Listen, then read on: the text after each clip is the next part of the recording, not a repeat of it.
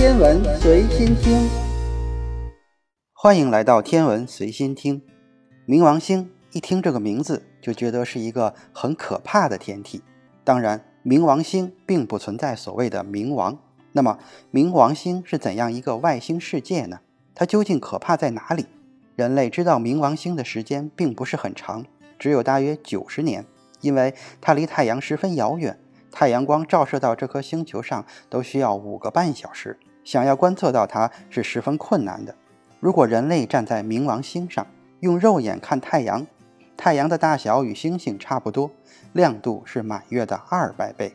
最初，天文学家计算出冥王星的质量与地球相当，冥王星被认为是研制行星。在很长的一段时间里，人们把冥王星视为太阳系中的第九大行星。但随着观测技术的进步，冥王星的质量估计大幅度的被减少。到了二十一世纪，冥王星的质量估计不到地球的五百分之一。随着太阳系中不断发现与冥王星差不多大的天体，在二零零六年，天文学家不得不重新对行星进行了定义。由于冥王星的质量比较小，其运行轨道上大量小天体无法被它的引力清理掉，所以不符合行星的条件。冥王星以及类似的天体被认定为矮行星。由于冥王星又小又远，即使有了哈勃太空望远镜，天文学家也无法窥探到冥王星的真容。这个遥远的冰冻世界充满了神秘。于是，美国宇航局决定发射一艘无人太空飞船前往冥王星。在冥王星被踢出太阳系九大行星行列的同一年。NASA 的新地平线号启程，飞往了冥王星，开始了一段长达九年时间的太空之旅。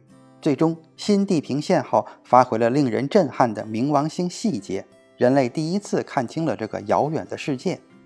正如天文学家预计的那样，远离太阳的冥王星是一个冰冻的世界，表面温度极低，只有零下二百二十九摄氏度，最冷可以达到零下二百四十摄氏度。氮气的凝固点是零下二百一十摄氏度，氧气的凝固点是零下二百一十九摄氏度。试想一下，如果地球也像冥王星一样冷，地球大气中的氧气和氮气都会变成冰，冻成固体落下来。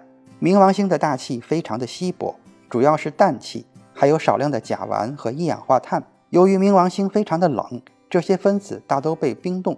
冥王星的平原上百分之九十八被氮冰覆盖。冥王星除了如预期寒冷之外，它还给天文学家带来了巨大的惊喜。虽然冥王星看似被冰封，但它并没有完全冷却下来，它的内部还是十分活跃的。而且，冥王星内部还有一层深度可以达到一百千米的海洋，就像地球上那样由水构成。那么，冥王星的冰冻地表下方潜伏着什么热源呢？就像地球内部那样。冥王星内部也有很多放射性的元素，这些不稳定的元素会发出射线，不断进行衰变，同时产生能量。这些能量就成了冥王星内部的热量来源。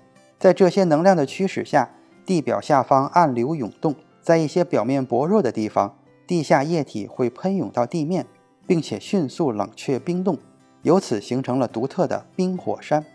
由于新地平线号携带的燃料十分有限，它并没有减速进入冥王星的轨道，而是从冥王星附近快速地飞过。所以，我们对冥王星的了解仍然十分有限。只有等到未来有探测器能够进入冥王星轨道的时候，我们才能更加深入地了解这个遥远的外星世界。